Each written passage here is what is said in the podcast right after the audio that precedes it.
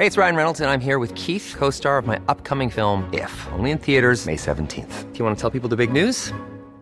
All right, I'll do. Sign up now and you'll get unlimited for $15 a month in six months of Paramount Plus Essential Plan on us. Mintmobile.com slash switch.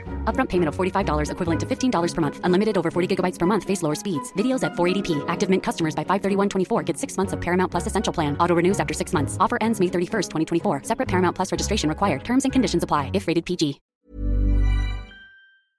Y ahora nos vamos, si no le importa, con la opinión de David Eduardo Calderón Martín del Campo. David es eh, presidente ejecutivo de Mexicanos Primero.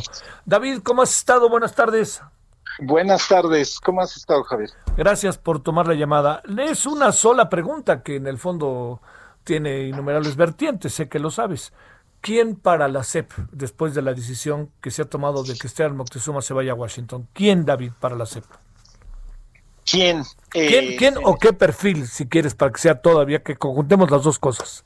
Sí, sí, sí, sí. Eh, ante todo el perfil, ¿no? Eh, se requiere, se requiere en este momento más que nunca una persona que favorezca el acuerdo, una persona que eh, realmente se apegue a la evidencia, es decir, que tenga mucha, mucha conciencia de que la realidad siempre, pero ahora más que nunca escapa nuestros deseos y que no va a pasar que solo por un acto de voluntad, por decreto, eh, cambien determinadas cosas en el sistema educativo nacional y en la condición de las aulas cerradas, eh, el contagio a lo que da, eh, los maestros preocupados, etcétera.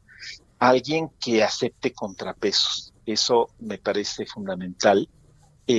Eh, el secretario Moctezuma, una de las cosas que yo creo que todos debemos apreciar es que sí supo encontrar una relación con las entidades federativas y con los responsables de los sistemas estatales.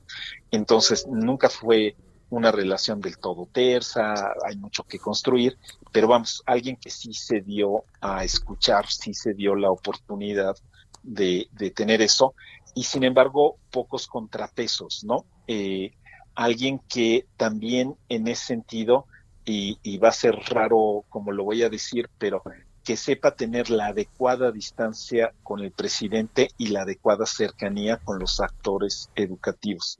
Eh, el manejo que tiene la administración pues tiene muchas de las preferencias hasta personales del titular del Ejecutivo y en ese sentido lo hemos visto en diversas secretarías, hay el riesgo de que esa voluntad de cumplir como las expectativas del presidente muy directamente saque de curso a las tareas fundamentales de un titular de una secretaría. Entonces, en resumen, figura dialogante que impulse la autonomía, me encantaría que fuera una mujer. Creo que en este momento los perfiles más adecuados están en las mujeres, no en los varones. Me encantaría que sea alguien que no llegue que llegue a aprender, pero que no llegue a improvisar, que llegue a aprender cómo lo va a hacer mejor, pero no que llegue a enterarse de qué va el sistema educativo nacional.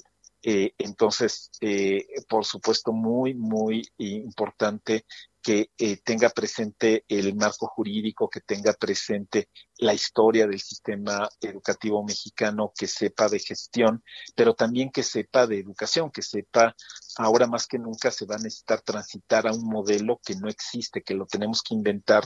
El famoso modelo híbrido, pues es un, digamos, un mantra que todos repetimos, pero pues hay que, hay que ponerle y eso significa eh, eh, experimentar y eh, a partir de lo que de lo que ya se sabe y de lo que ya hay. Y por eso alguien que sea totalmente ajeno al esfuerzo educativo eh, creo que no sería lo más adecuado. Entonces lo resumo también diciendo alguien que sepa alguien que pueda que tenga la firmeza de carácter que tenga la capacidad y alguien finalmente también que, que quiera es decir que tenga en primerísimo lugar eh, el derecho de los niños y no pues los distintos arreglos de conveniencia de, tregua que puede haber entre los adultos. Sí, sí, sí.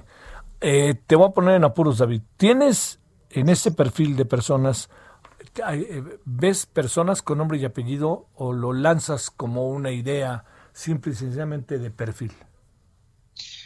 Eh, prefiero lanzarlo con una idea de perfil porque no me gustaría que alguien dijera, este, está lanzando a alguien o ya quitó a uno. Está claro. Entonces, eh, digamos, en dónde buscar, en dónde buscar hay ex funcionarias de la Secretaría de Educación Federal, hay secretarias de educación en funciones en los estados, hay ex secretarias de educación, hay eh, ex directoras de facultades de la UNAM, de la UDG, eh, hay eh, figuras que han estado en el legislativo trabajando en educación desde hace buen tiempo, eh, senadoras, diputadas. Eh, entonces creo que ahí encontraríamos, digamos, ese, ese perfil muy, muy adecuadamente plasmado, ¿no? Gente que es reconocida porque está en los seminarios internacionales, porque ha sido parte de investigaciones de varios países, porque ha tenido a su cargo los temas de gestión de currículum, de materiales educativos, de eh, eh, diseño de, la supervisión en un estado. Eh, entonces tenemos ahí un auténtico ejército de mujeres capaces que le traerían una buena bocanada de aire puro a la Secretaría. Eso es importante. Ahora, déjame cerrar, David Calderón, con el tema de eh, lo difícil que es esa secretaría cuando se trata de los sindicatos de maestros. Le acaban de dar 240 millones a, los maestros de Michoacán. Insisto que parece eso algo como me parece fuera de lugar. Este, más, no, no, encuentro bien una justificación porque claramente quedó establecido que es una decisión del presidente y que esto tiene que ver con 2019 y 2020, no con 2015, por decirte algo. A ver, cuando te hago esta pregunta te digo, híjole, ¿cómo le fue a Esteban eh, Moctezuma y, y por dónde entrarle si el presidente tiene una serie de acuerdos con los sindicatos que pueden rebasar la gestión del propio titular de la CEP? Así es, eh, una, una cosa que vimos eh, y, no tiene que ver, me parece, Javier, con el signo ideológico, ¿no? En algún momento, y abiertamente lo criticamos, cuando el presidente Calderón dejaba fuera de la mesa a Josefina Vázquez Mota porque acordaba cosas con la profesora Gordillo, eh, ahí decías, claro, le quita autoridad al secretario de Educación, eh, no solo en esa negociación en específico, sino en el resto de los campos, porque otros actores van a intentar lo mismo. Si tengo la escucha del presidente al margen del secretario, ¿para qué quiero al secretario? O el papel que a veces jugó la Secretaría de Gobernación siendo la mediación con las fuerzas magisteriales y no el titular de la secretaría. Entonces, eh, justamente Esteban pasó muchos tragos amargos eh, en esta en esta circunstancia.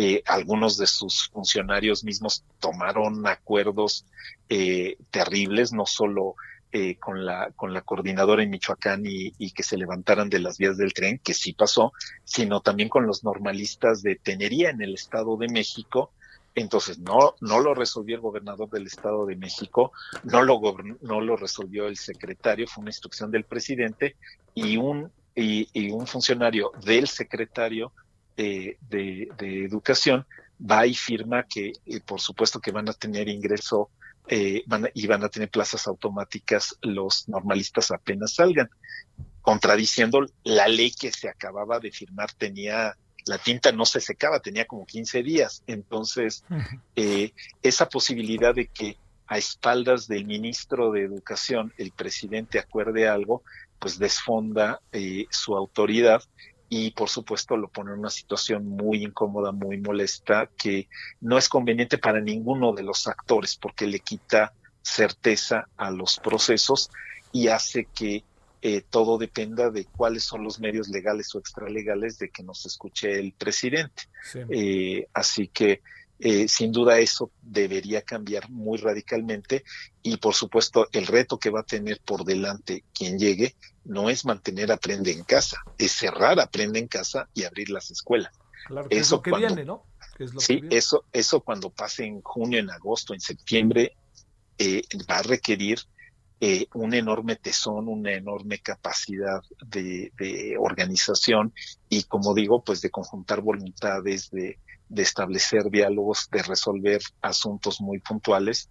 Entonces, eh, pues todo ah, indica pues eh, a alguien que, que tenga experticia en los campos, en las lides educativas y no que llegue a enterarse, digamos, de, de dónde están los frenos cuando vas con un tráiler a 180 por hora, ¿no? Bueno, y este, me, inquieta para cerrar, te diría David que ande ganando la militancia, ¿no? Que ya ves que está muy de moda para nombrar funcionarios y espero que, que, se, que se tenga altura de miras. Te agradezco mucho, David, que hayas estado con nosotros. Muchísimas gracias. Hey, it's Paige DeSorbo from Giggly Squad. High quality fashion without the price tag. Say hello to Quince. I'm snagging high-end essentials like cozy cashmere sweaters, sleek leather jackets, fine jewelry, and so much more. With Quince being 50 to 80% less than similar brands. And they partner with factories that prioritize safe, ethical, and responsible manufacturing. I love that. Luxury quality within reach. Go to quince.com slash style to get free shipping and 365 day returns on your next order. Quince.com slash style.